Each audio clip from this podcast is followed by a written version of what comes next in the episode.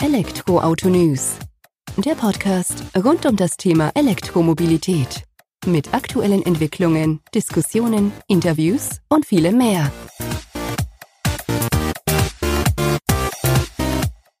Servus und herzlich willkommen beim Podcast von elektroautonews.net. Ich bin Sebastian und freue mich, dass du auch diese Woche wieder eingeschaltet hast, wenn es rund um die Themen E-Mobilität, alternative Antriebe und das Vorankommen im urbanen Alltag geht. Die heutige Folge widmet sich nicht einem besonderen Thema, so wie wir es die vergangenen zwei, drei Folgen hatten, sondern es ist wieder eine Kurzschlussfolge, Kurzschluss 8 mittlerweile. Was ist Kurzschluss?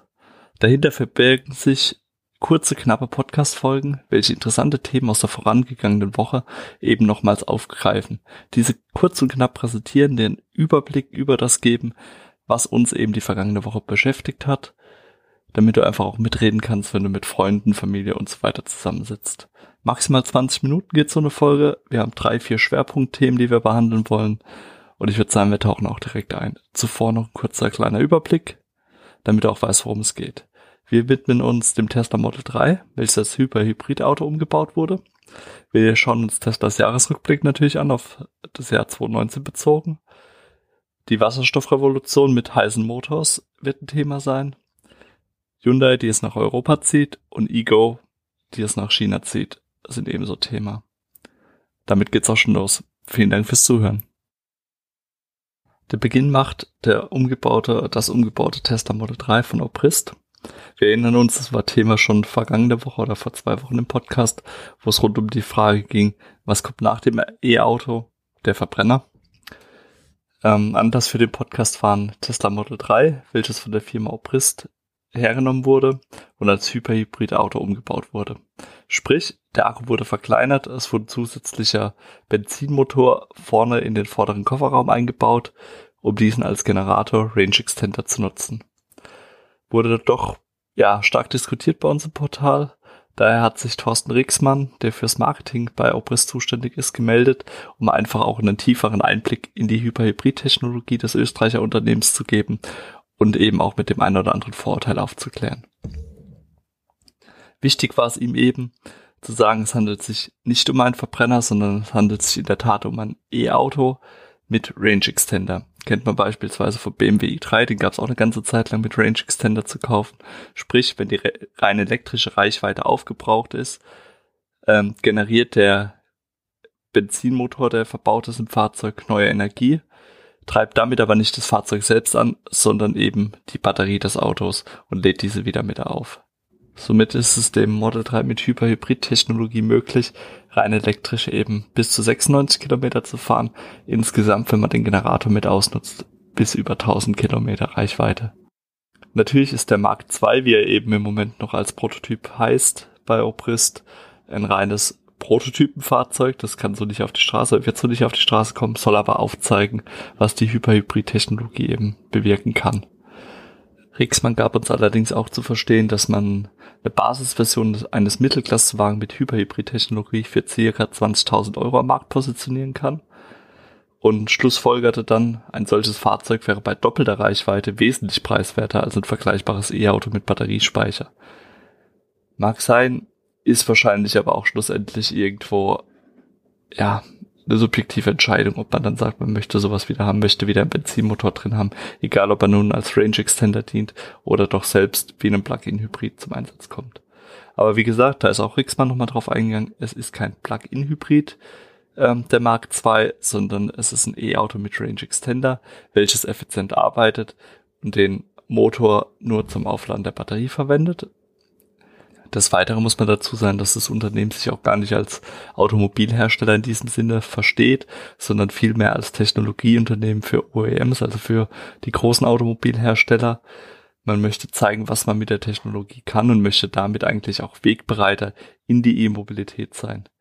Ziel eines E-Fahrzeuges ist, also von Obrist ist es den globalen Markt ein ökonomisch, also ein leistbares, technisch, technisches also mit hoher Effizienz und ökologisches, also minimaler CO2-Ausstoß und so weiter, Fahrzeug anzubieten.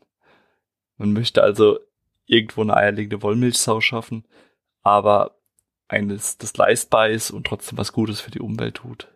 Da kann ich aber auch nur den Artikel empfehlen, wo wir doch einige Einflüsse und Antworten von Thorsten Rieksmann mit haben einfließen lassen. Da kannst du dich über den Obrist Mark schlau machen, über die Technologie dahinter. Und wir werden uns das Ganze auch nochmal live anschauen, wie es fährt sich, wie verhält sich und ja, gibt es noch irgendwas, was wir beachten müssen? Wenn wir schon beim Tesla Model 3 sind, dann bietet sich auch der Umschwung zu Tesla selbst an, die äh, vergangene Woche eben auch einen Rückblick auf das Jahr 2019 geworfen haben.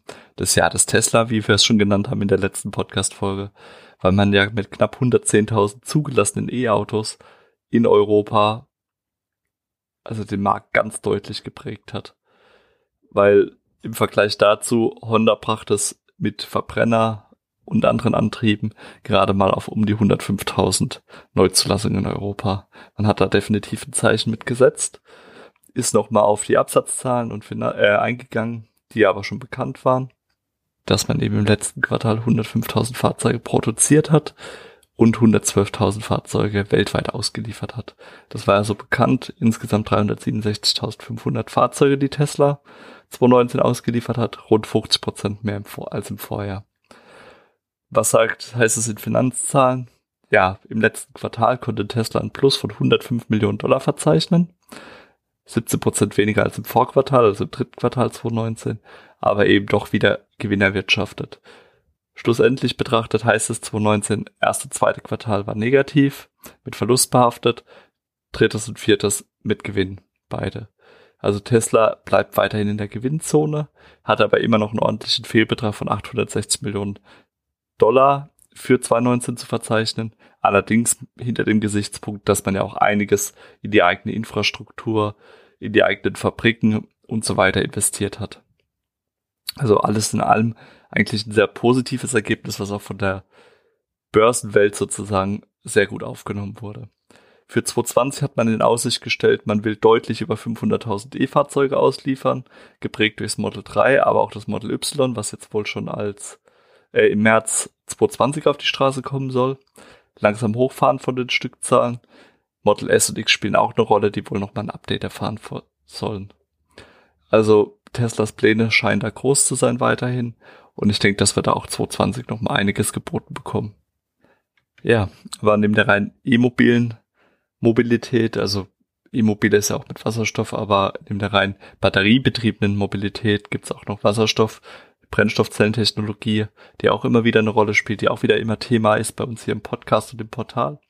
Da hat Heißen Motors für Aufsehen gesorgt, auch ein Unternehmen, ja, Startup von der Größe her vielleicht, aber doch schon länger am Markt, die jetzt für einen Wasserstoffdurchbruch im Massenmarkt sorgen wollen. Die bereiten sich darauf vor, weil aktuellen Analysen zu folgen wird der Durchbruch im Wasserstoffmarkt für 2025 vorausgesagt, eben hauptsächlich für schwere Nutzfahrzeuge, Lastwagen und Busse. Und ja, Heißen will sich da frühzeitig dafür positionieren, will verschiedene Modelle auf die Straße bringen, um eben Kunden abzuholen, baut eine eigene Produktionsanlage in New York oder in New Yorker Nähe auf, um da eben auch schon frühzeitig auf dem Markt aktiv zu sein, um eine Grundlage zu fertigen dafür. Jetzt hat man sich ähm, auf verschiedene Zielsegmente konzentriert, die entweder bereits über entsprechende Infrastruktur verfügen oder den optimalen Einsatz von Wasserstofftankstellen ermöglichen, die man angehen möchte. Das sind zum einen Nutzfahrzeuge, welche bei Flottenbetreibern im Einsatz sind, Smart City Flotten, also Carsharing, welche von zentralen Depotstandorten aus betrieben werden, die also immer wieder auch zurückkommen, nicht Free Float Carsharing, die irgendwo rumstehen, sondern von einem zentralen Punkt ausgehen. Und dann haben wir noch Mobilitätsdienste mit zentraler Verwaltung. Alle, also alles Orte, wo es zentral eine Wasserstofftankstelle aufgebaut werden könnte, um mehrere Fahrzeuge dann zu laden. Für Heißen bedeutet das, dass man 2020 anfängt, sich zunächst auf den Last, später dann, dann auf den Individualverkehr zu konzentrieren mit der Wasserstofftechnologie oder Brennstoffzellentechnologie, die man plant einzusetzen. Man fängt damit an, einen Stadtbus aufbauend auf einer bestehenden Busplattform mit der eigenen Technologie auszustatten. Gleiches gilt für einen Schwerlast-LKW, welcher ebenfalls auf einer bereits bestehenden Plattform aufbaut. 2021, also schon im nächsten Jahr, sollen dann Transporter für Waren als auch für Personen folgen, mit bis zu 15 Sitzen, die eben auf der Brennstoffzellentechnologie aufbauen. Ab 2022, 2023 soll ein Pickup-Truck mit Reichweite von 600 bis 800 Kilometer auf die Straße kommen. In einem späteren ähm, Zeitraum dann so 2024 rum ein Viersitzer Pkw, der eben im Carsharing-Bereich, aber auch im Privatbenutzerbereich vorgesehen ist, dass er dort zum Einsatz kommt. Das Unternehmen stellt sich damit tatsächlich schon sehr breit auf, auch mit einem klaren Gedanken dahinter erst für ähm, den Lastverkehr, dann für Individualverkehr. Ergibt aus unserer Sicht auch total Sinn. Wir sind gespannt, wie es sich entwickelt, ob Heisen tatsächlich die Wasserstoffrevolution anführen wird. Und ja, beobachten wir einfach weiter. Wird in der Tat richtig kurz und knapp bei der nächsten Meldung. Und zwar ist es so, dass Hyundai mit dem Kona Elektro nach Europa zieht. Den will man künftig ab März 2020 schon tatsächlich im tschechischen Werk ähm, fertigen. Einfach um auch die Lieferzeiten deutlich, gar drastisch zu reduzieren, wie uns mitgeteilt wurde. Infolgedessen erwägt Hyundai zudem ähm, die Stückzahlen des Kona bis zum äh, Faktor 3 zu verdreifachen sozusagen, also mehr Fahrzeuge auf die Straße zu bringen. Einfach weil die Nachfrage wohl da ist, insbesondere in Deutschland auch.